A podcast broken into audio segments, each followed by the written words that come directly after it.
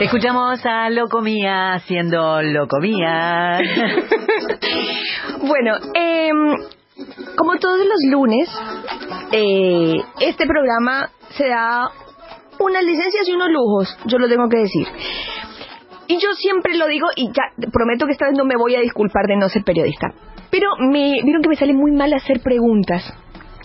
Y me sale muy mal hacer preguntas porque siempre hablo con referentes, referentas, eh, que a mí me ponen muy nerviosa.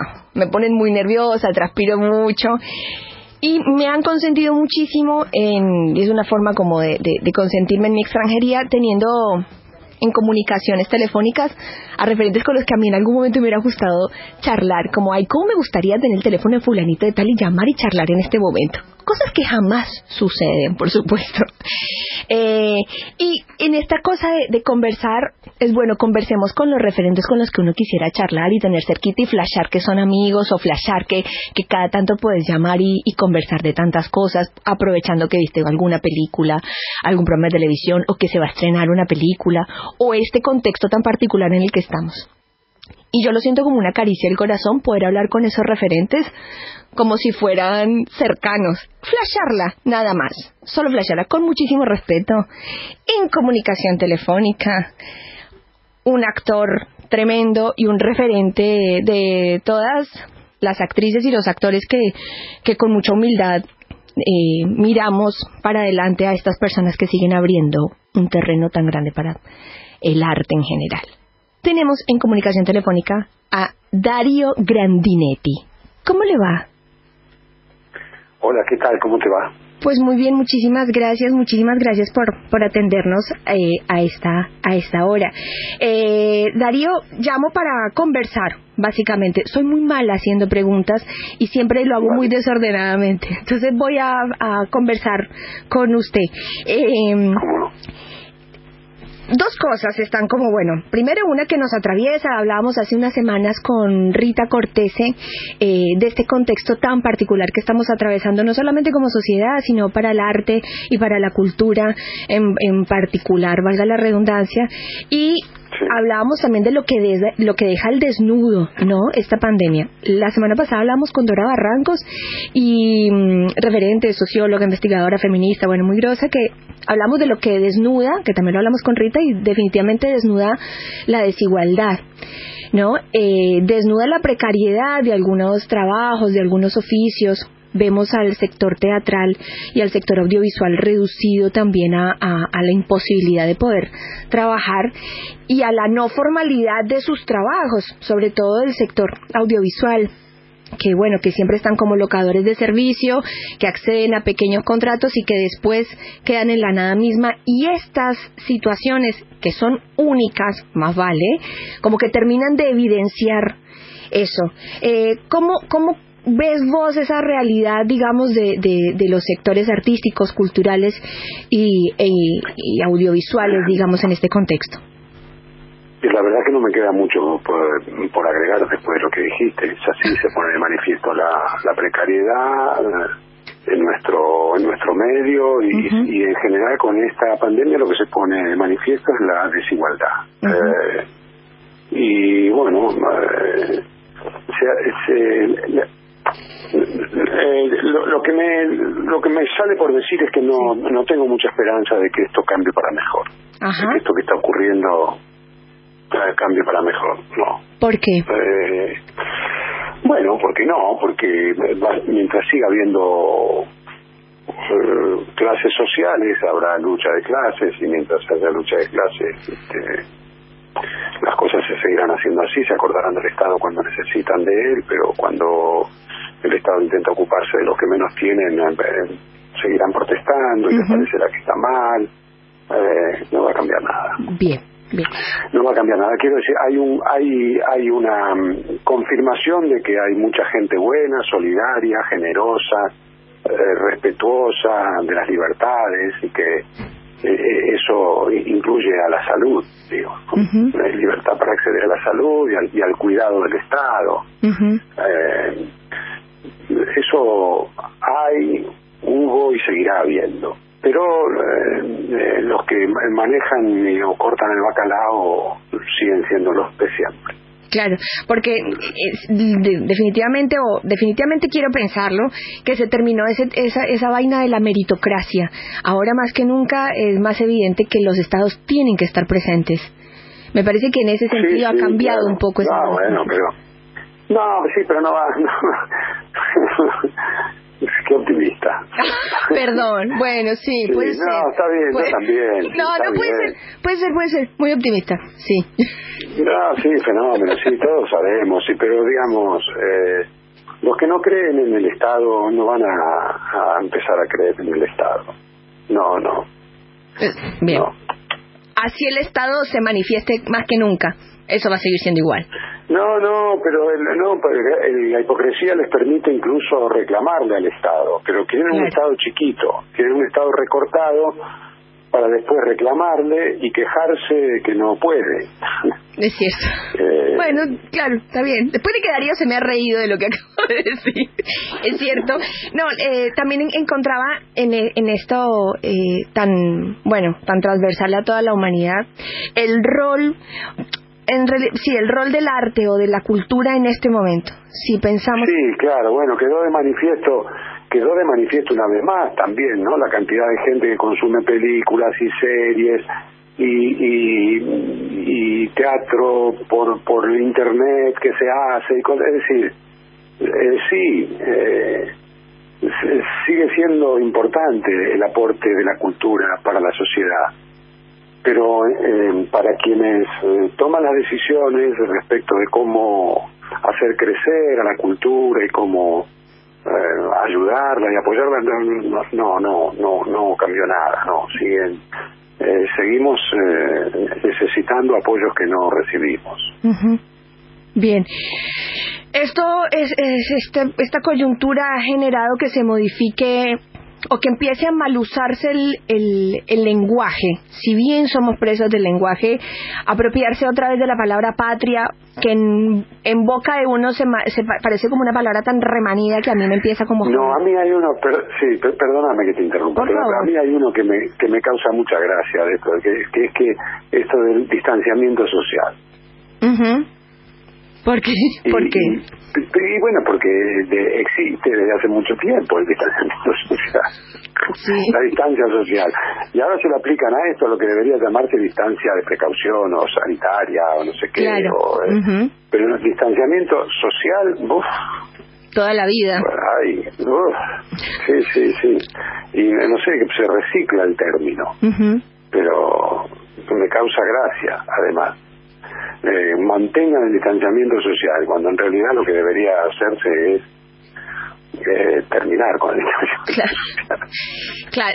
claro. perdón que me meta, hola Darío. Eh, eh, considero que en, el lenguaje futbolístico la acabas, la acabas de clavar al ángulo con esa frase porque no no es que es que es maravilloso porque hay muchos que padecemos que desde hace mucho tiempo esto de que hemos dejado de vernos y de tratarnos como personas de, de, acompañarnos y lejos de eso lo que se ve en el otro siempre te, subís al subte en Buenos Aires y son todos potenciales este competidores enemigos. Es maravilloso porque creo que justamente como vos lo planteas la posibilidad de salir adelante y no con el distanciamiento sino con el acercamiento, ¿no?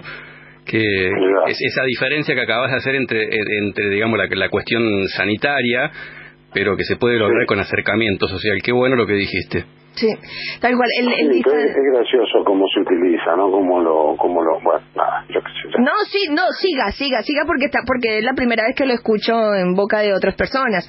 Eh, ¿Cómo se resignifican las cosas?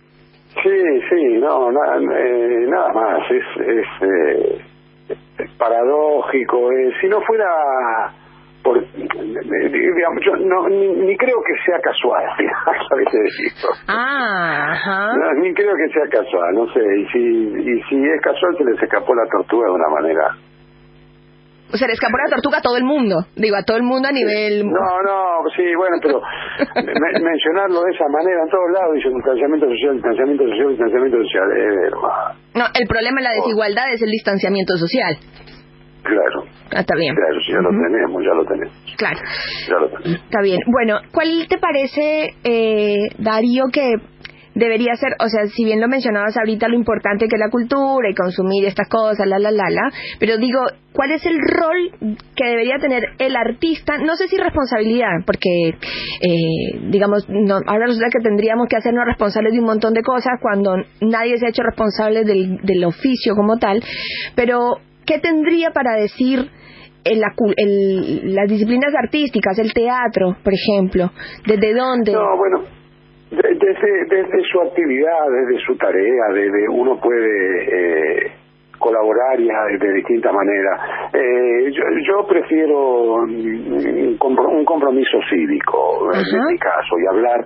No, no, no, no sé eh, si como como movimiento cultural deberíamos eh, tomar una una actitud colectiva, eh, eso va de suyo, me parece. El actor está ahí al servicio de la sociedad, siempre. eh, yo elijo reivindicar la posibilidad que tengo de, de, expresarme como ser humano, como sí, como, como ciudadano. eh, y entonces, eh, porque el, el nuestro, el, no solo el de la actuación, el, el, la cultura es muy grande y muy hay hay un montón de cosas uno se, habla de cultura y parecía que uno está hablando solo de los cuadros de la poesía de la, del, no, del claro. cine del teatro sí. no hay un montón de cosas digamos es cultural que la gente vaya al teatro claro. y eso excede al actor uh -huh. no eso tiene que ver con con, con con el ADN cultural del pueblo, del, del ciudadano, el que hace que Buenos Aires, eh, en particular y la Argentina en general, sea considerado un, un lugar de, eh, con, con, un teatro muy fuerte. Uh -huh. eh, eso es el espectador. Entonces. Lo cultural es muy grande.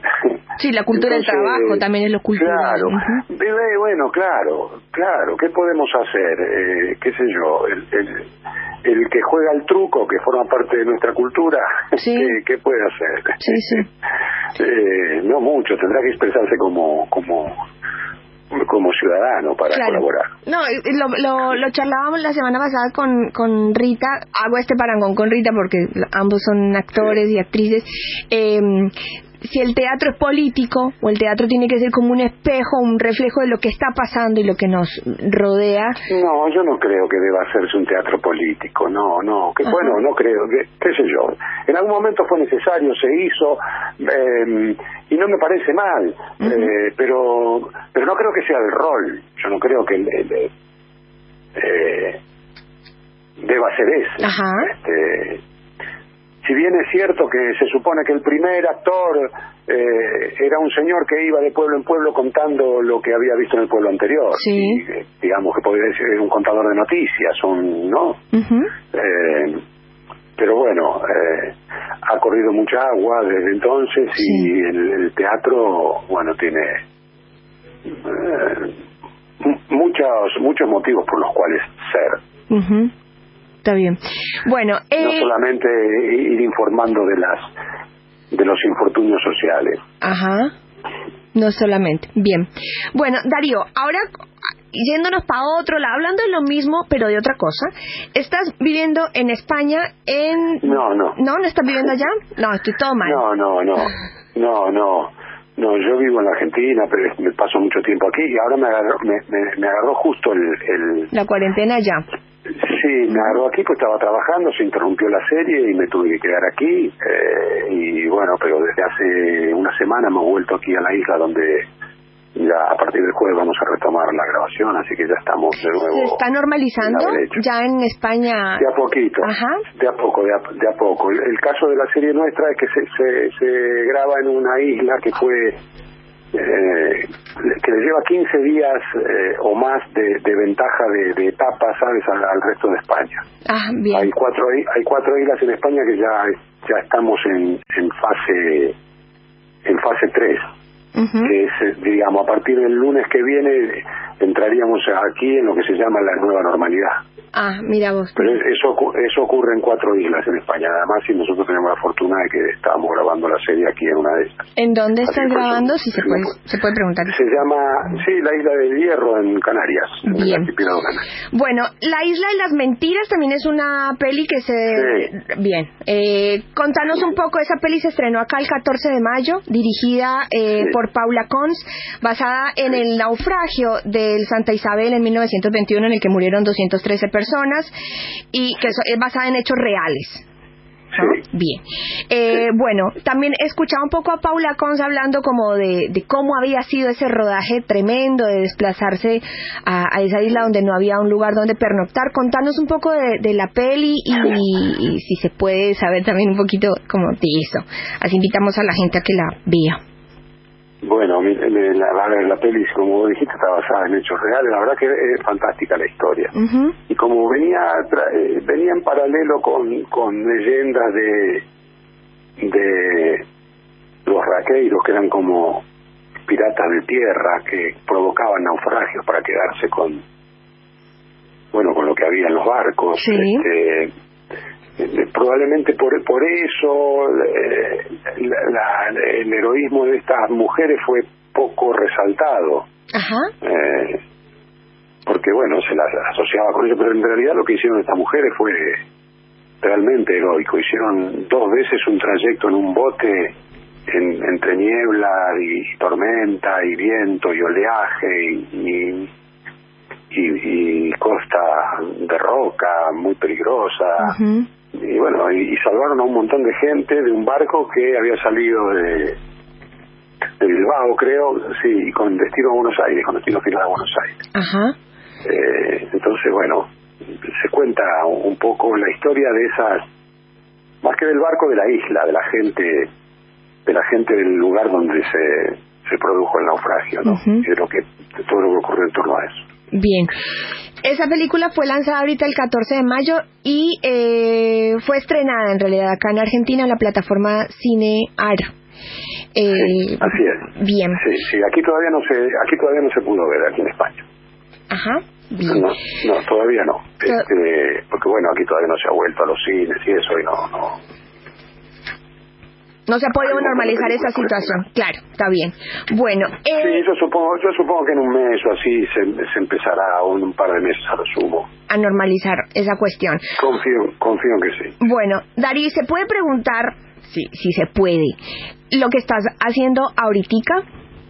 Sí, claro, ahora estoy eh, haciendo la serie esta que te comentaba, que se llama Hierro, es la segunda temporada. Sí. De una serie que produce Grupo Tocado, una productora gallega con para la plataforma Movistar y bueno eh, estamos aquí estuvimos un mes filmando se cortó nos fuimos a Madrid a, encerrarnos y ahora nos quedan dos meses y medio todavía de de rodaje de grabaciones sí sí así que estaré aquí hasta hasta finales de agosto todavía. Hasta finales de agosto.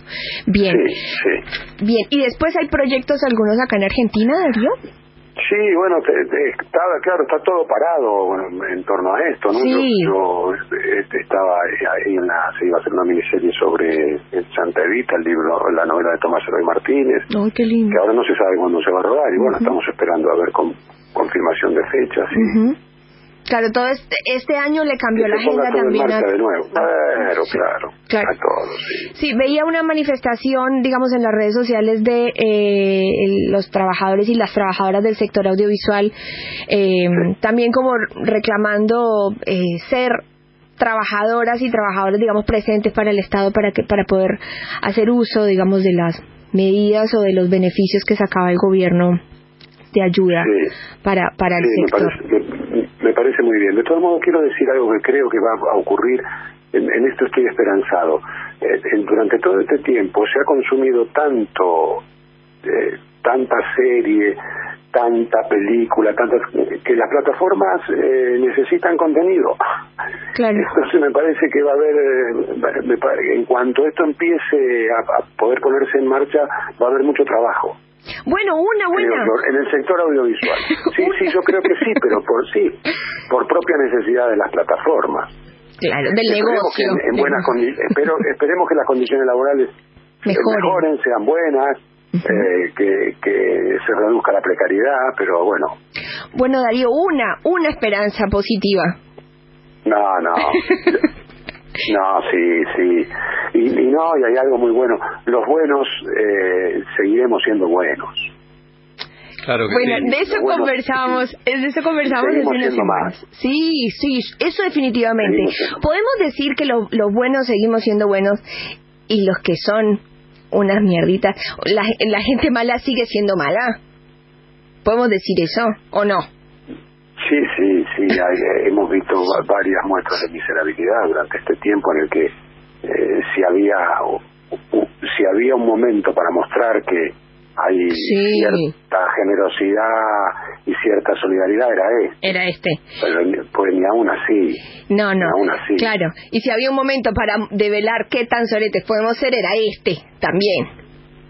Para ser eh, colombiana eh, Perdón. eh, funciona bastante bien. Discúlpame, te pido mil. No, en serio, ¿sabes qué No. pasa? Que llevo 10 años viviendo acá, se me ríen. No, llevo está- 10 años viviendo bien. Pero él lo hace también, Darío, se me están riendo. Él dice cortar el No, bacalao. también. Eso es re español. Y, y en Colombia también se hace.